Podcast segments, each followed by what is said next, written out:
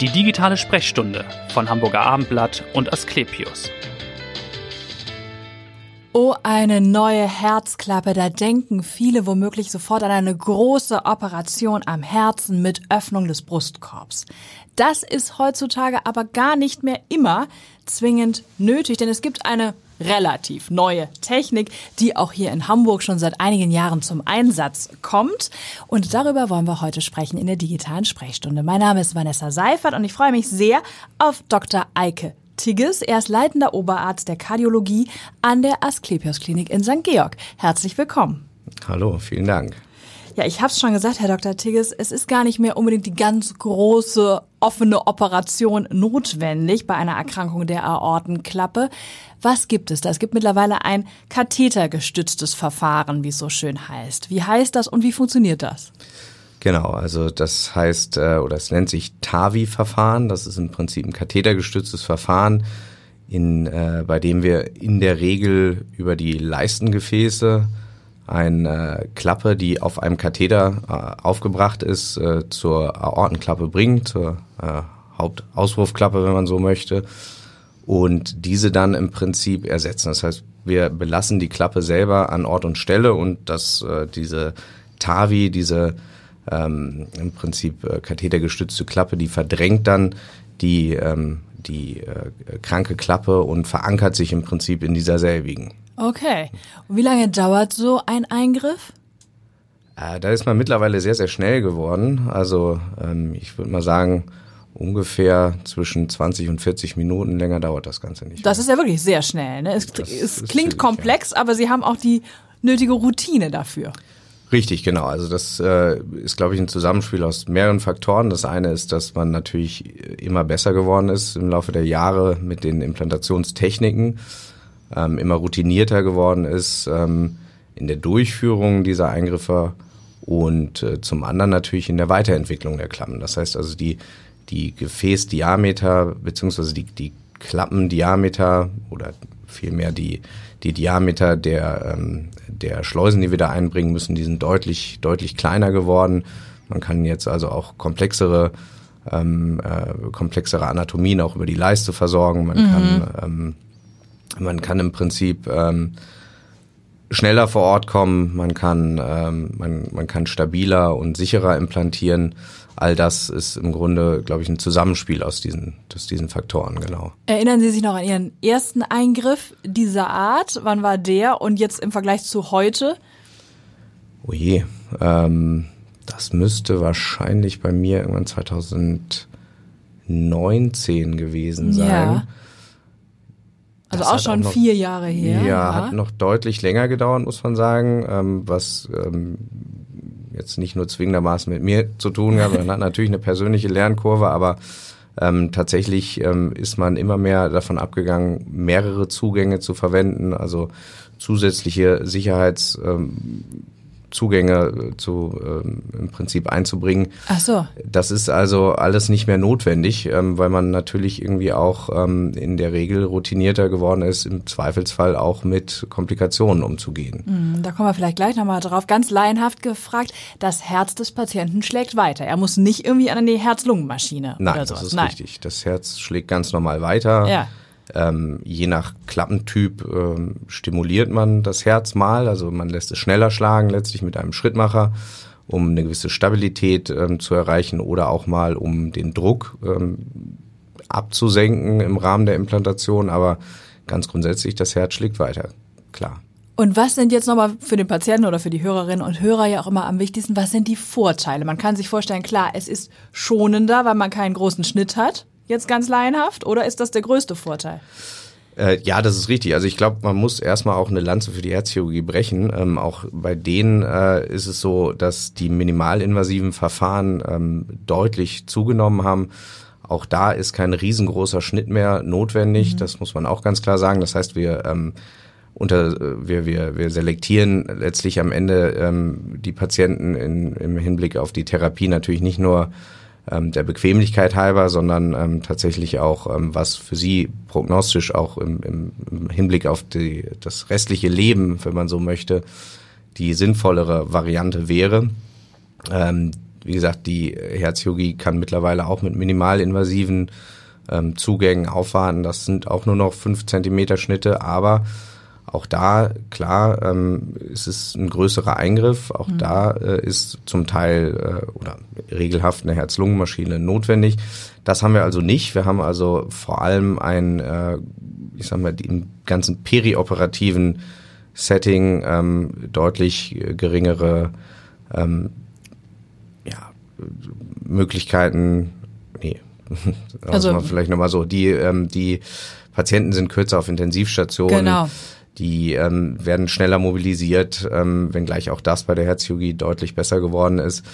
Ähm, und ähm, sie können im Grunde am, am selben Tag ähm, abends über die Station laufen. Das äh, ist sicherlich, glaube ich, nochmal ein großer, enormer Vorteil. Ein enormer Vorteil, ja. Ich weiß, in den USA ist zum Beispiel so, da nach so einem TAVI-Eingriff wird man gleich entlassen oder am nächsten Tag entlassen. Das ist hier, glaube ich, nicht ganz so in Deutschland. Tatsächlich gibt's sogar eine Klinik, mindestens eine Klinik, die macht das am selben Tag, ja. Genau. In den USA, dann, ne? Genau, die mhm. in den USA.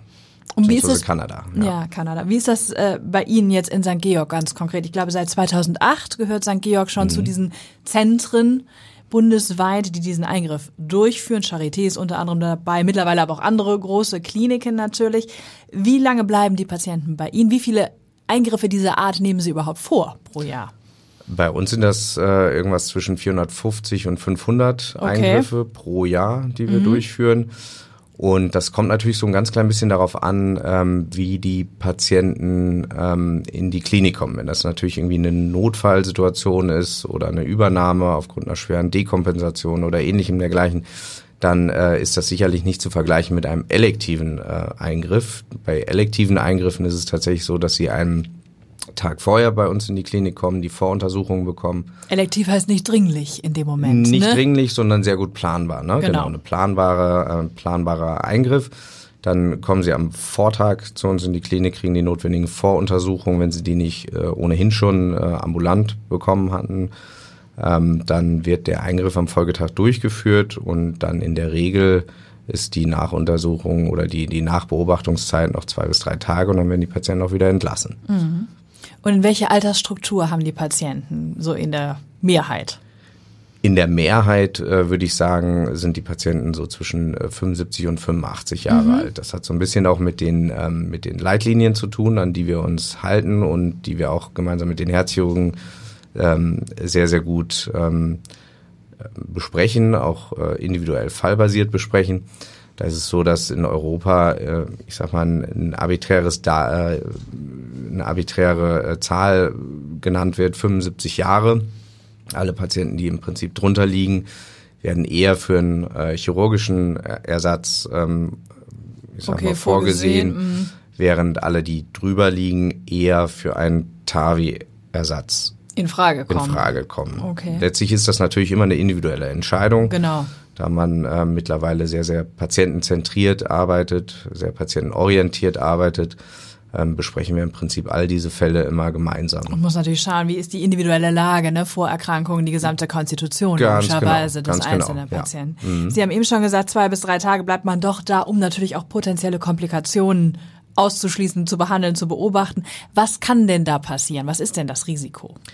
Ich sag mal, Risiken grundsätzlich bestehen natürlich immer. Mhm. Ähm, das äh, kann man sich so ein bisschen ähm, vorstellen, dass ja im Grunde jeder jeder Zugang, den man wählt, immer wenn man in ein Gefäßsystem eindringt, äh, das tut man ja nun mal ähm, mit Schleusen, dann kann es zu Blutungen kommen. Die können kleiner sein. Das ist natürlich häufig, dass es dann mal einen Bluterguss gibt. Ähm, das ist auch absolut undramatisch, kann aber natürlich auch zu größeren Blutungen führen.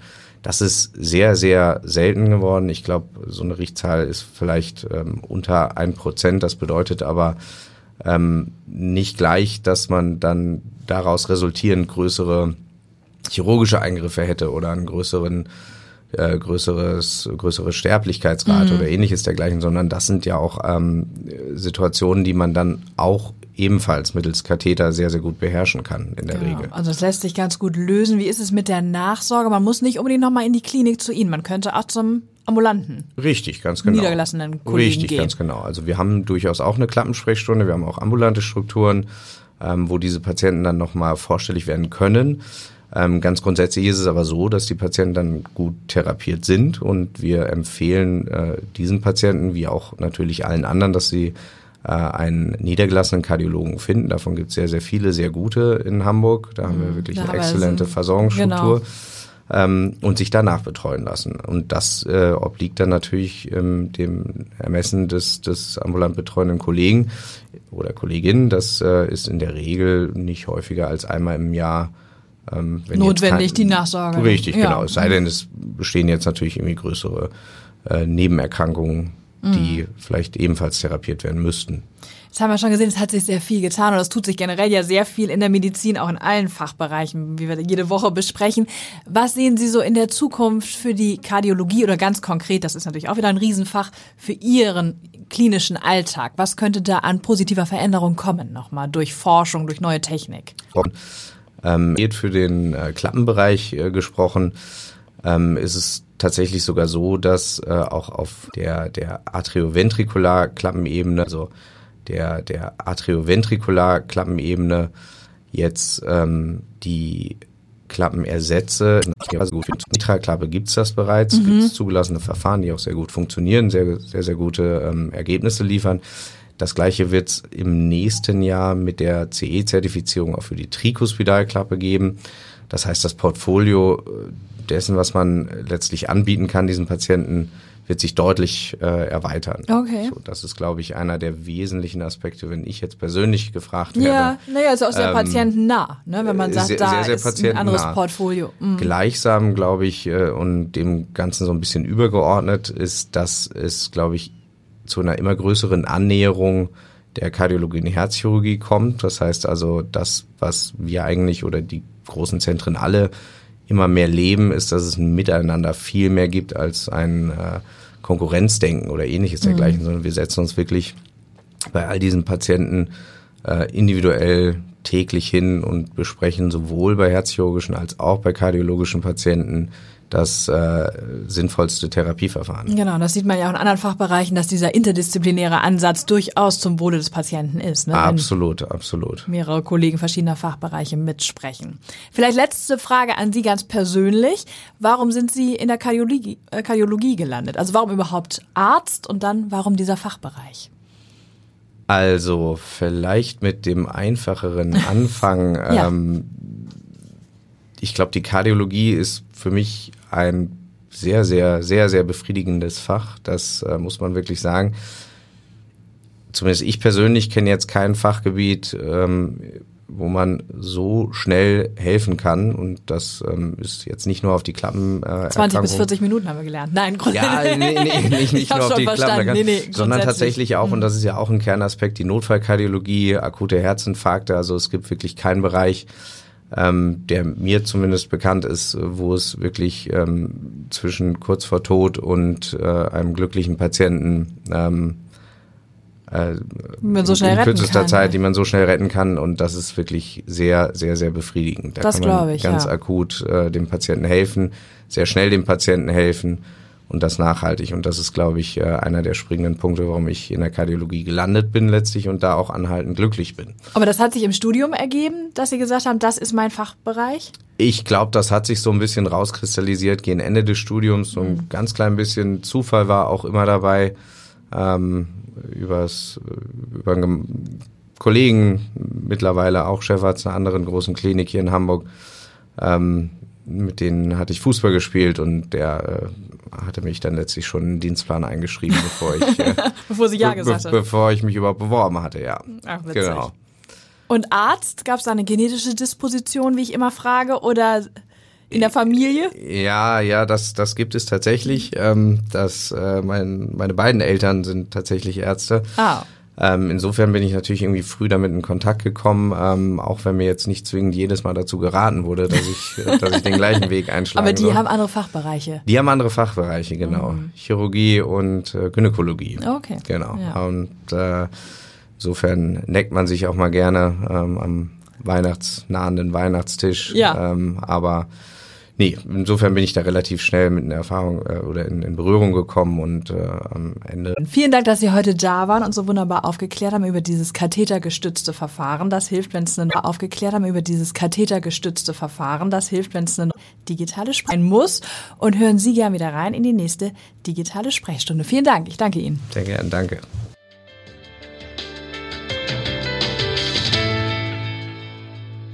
Weitere Podcasts vom Hamburger